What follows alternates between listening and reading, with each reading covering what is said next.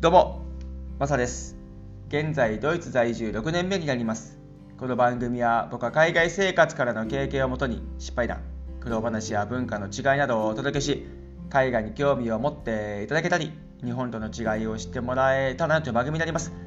そして、有料放送、エキサイトルームというのをやってるんですけども、熱く深く話しております。概要欄にリンクを貼っ付けておりますので、ご興味のある方はぜひご参加してみてください。そして今日のですね、テーマ、Wi-Fi 環境というテーマで話していこうと思うんですが、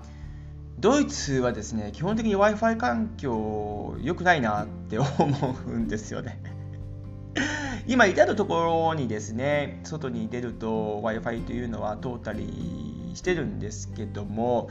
その通信の速さですね、これはもう断然日本の方が早いんじゃないかなって僕的には思っております。これいろんなね住まれてる地域とかですねそしてその環境っていうのがあると思うので一概にはですね言えないんですけどもこれはあくまでも僕のね経験上そして今住んでるところだとかですねそういうのを踏まえて話させてもらおうかなというふうに思うんですけど昨年ですね10月から11月にかけて約1ヶ月ちょっとですね2年以上ぶりぐらい日本で一時帰国した時があったんですけども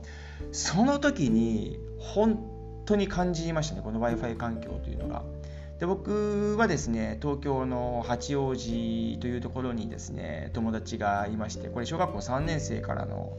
友達でもう大親友なんですけども。で彼がですねスキューバダイビングのオーナーを八王子でやっておりましてですね。でそのショップの上ですねスキューバダイビングアドベンチャークラブだったかな。とにかく長いんですよ。名前が。でその ショップの上にですね彼が住んでるのでそこにですね自主隔離ということで止めてもらってたんですけどもでそこのね w i f i 環境というのは非常に良くてですねこう彼の家でもですねとにかく外に出れなかったので暇で暇でしょうがなくそして YouTube のですね編集もどんどんどんどんやってたんですね。僕 YouTube チャンネルを持っておりましてマサライフチューブというのがあるんですけどもそこにですねトークセッションだったり僕の趣味だったりとかっていうのを載せてるんですけどもその編集にかなりね当てることができてそれはそれで良かったなというふうに思うんですがそして何よりですねアップロードする時にめちゃめちゃ早かったんですよね。本当に今の僕が住んでいるノイスという町なんですけどもでそこで使っている w i f i と比べるそのスペックとかっていうのもあると思うんですけどもいやとにかくねめっちゃ早かったんですよ。でそのトークセッションというコンテンツをさせてもらってるんですがゲストを呼んで海外生活についてですねいろいろ話させてもらってるんですけども大体20分から25分の間の動画になってるんですね。ちょっと長めなんですけどもそれが大体ですね僕がドイツでそのノイスからですねアップロードをしてる時はですね56時間かかるんですよね。で日本でそれをアップロードをするとですねまあ早かったですよ。30分とかそのぐらいだったかな。うんびっくりして。で僕はもうこっちで YouTube をやり始めてそしてこっちでアップロードし続けてるので。だいたい20分から25分の間というのは56時間かかるんだろうなっていう感覚がもうもう備え付けてですねもう自分の中でそれが当たり前というふうに思ってですね。でそれのままですね日本に帰った時にまああの速さびっくりしましたね。で10分の動画とかそれこそ10分いかない動画に関してはですね本当もう10分15分ぐらいでアップロードできるような感じなんですよ。いやーこれまた本当にその時間短縮という面でねめちゃめちゃなんか感動しましたよね。あ今僕がですね使ってる w i f i というのはボーダフォンなんですけどもその通信のね光だとかなんだかんだあると思うんですけどもその辺はねちょっとあんまりよく分かってなくてですねおそらく光じゃないんじゃないかなっていうふうに思うんですが結構こっちってその会社とか以外はおそらく光を使ってないんじゃないかなっていうふうに思ったりするんですよね。うん、会社はねその今住んでるとこの w i f i 環境よりかは早いんですけどもただあの日本の速さはすごいなっていうふうに思うんですよね。例えばそのカフェとかにも入るじゃないですか。でカフェ入ってもですね例えばスターバックスに行ってそこで w i f i つなげてですねいろいろやってる中で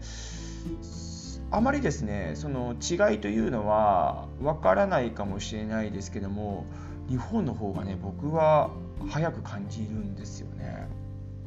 で海外のサイトとか見るときにその辺で顕著に出てくるのかなというふうに思ったりするんですけどヨーロッパのねニュースだとかですねあとアメリカのニュースだとかこれアプリではなくてですねもうウェブ上からこうこう見たりするわけなんですけども直接そのウェブに行ってで入ってニュースを見るような形ですね。でその時に海外のサイトにアクセスするわけじゃないですか。いやそれもね日本めっちゃ早かったんですよね。でドイツからですね日本のサイトにアクセスする時に僕はあの広島東洋カープというのがすごい好きな野球クラブチームがありましてですね。で広島出身なものですから昔から赤のユニフォーム以外ですね好きになれない自分がいてですね。プロ野球のセ・リーグの球団なんですけども。あでデイリースポーツっていうのがですねありましてですね。でそこに毎回こうカープのですね特集をやってるんですよ。その日のですねゲームのニュースをアップロードしたりでとかですねそこにされてるのででそこに入ってですねこう記事を読むわけですよ。でその時もですね多少ちょっと遅いんですよねやっぱりその日本のサイトに行くので迂回とかしてるんじゃないかなとは思うんですけどもうんその辺のね速さというのはすごく違いを感じましたね。うん、でそもそもドイツのインターネットとか IT の環境というのは後発だったので日本と比べてもっと遅かったと思いますね環境を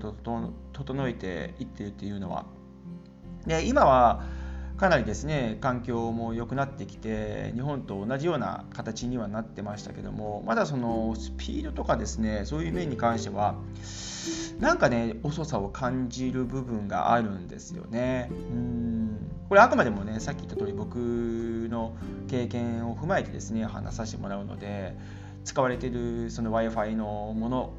にもよると思いますし、うん、その辺はね様々だと思うんですが各個人によってね意見は違うと思いますけどもあくまでもね僕はそういう風な感じをちょっと持ってるよという話でですね、うん、だから日本に帰ってきた時は非常にその辺のもうストレスというか感動ですよね本当に感動しちゃいましてですね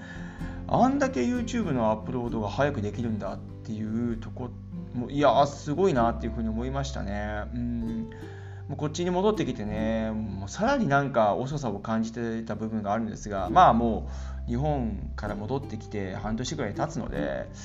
こっちの環境というものにですねまた慣れていってそれが当たり前のようになってるんですけどもうん本当にただただ w i f i の環境というのは各国々によって地域によっても違いますし、うん、そこでねストレスを感じちゃうっていうところもあると思うので、うん、あまりこう日本の中でですね僕広島の実家にも帰りましたしそして大阪とかですね東京とか友達に会いに行ったりとかしたんですけどもそういう時にもですね w i f i に関してあんまりこうストレスなくうん、使えた部分があったので、うん、非常になんか日本はその辺に関しても、うん、いい環境にあるんだなというふうに思いますね。はい今日はですね Wi-Fi 環境について話させてもらいました。何かのご参考になれば幸いです。はい、どうもありがとうございました。それでは素敵な一日をお過ごしください。ではまた次回の放送で。チャオ